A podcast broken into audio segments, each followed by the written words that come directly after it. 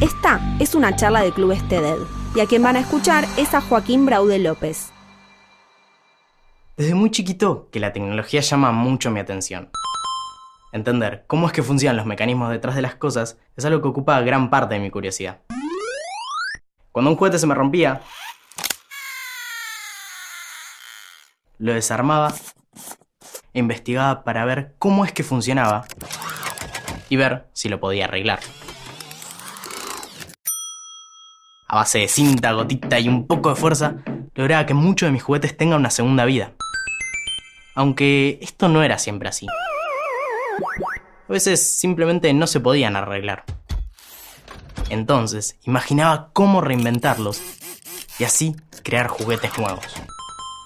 Poco a poco los muñecos articulados pasaron a tener engranajes, mecanismos más complejos y pilas, hasta que llegó mi primer computadora. Esta compu la usaba solo para jugar Minecraft al principio. Y buscando juegos nuevos, me di cuenta que no podía jugar todo lo que quería. Tenía 11 años y mi compu, que para mí en ese momento era lo más, de repente no lo era. Tenía la llave para jugar todo lo que quería, pero no podía. Necesitaba entender qué era eso que me lo impedía. Empecé a meterme cada vez más en este nuevo mundo, que no conocía, pero que de alguna forma me estaba llamando. Para entender qué era eso que mi compu necesitaba, tenía que entender qué era lo que tenía. Y con todo lo que aprendí en internet, hice una radiografía a mi compu.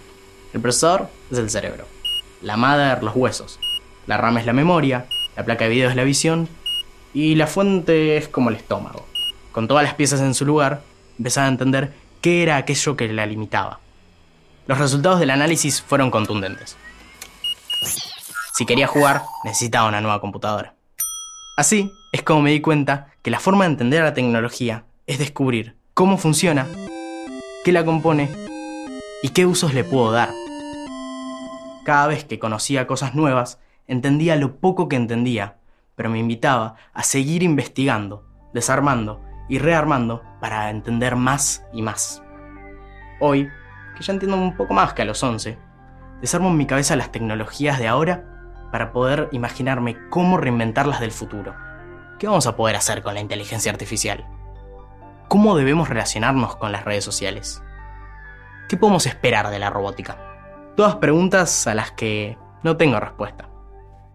Ahora, cuando pensamos en las tecnologías del futuro, ¿no les pasa que solo hay como dos versiones? ¿O un apocalipsis total o una utopía perfecta? ¿O los robots nos matan y dominan a lo Terminator?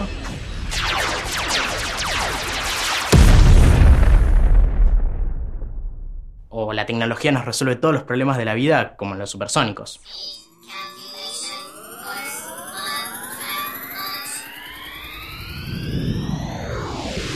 A mí me gusta imaginarme distintos futuros posibles, distintos roles de la tecnología en escenarios inimaginables.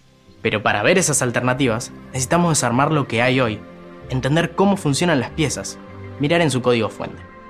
Pero también vamos a poder reimaginar quizás influenciar el futuro que deseamos. Es obvio que nadie quiere que nos dominen los robots. Pero por otro lado, yo creo que los problemas nunca van a dejar de existir. Y está bien que así sea, porque lo que necesitamos es que esos problemas se vayan modificando con el tiempo, para así poder crear nuevas soluciones que nos lleven a nuevos futuros posibles.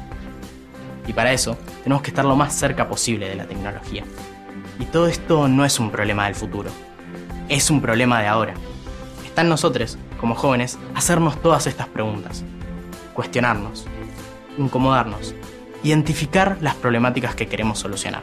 Así como cuando yo era chico y jugaba con mis juguetes a desarmarlos, ver cómo funcionaban, entenderlos y reinventarlos, nos invito a hacer lo mismo ahora.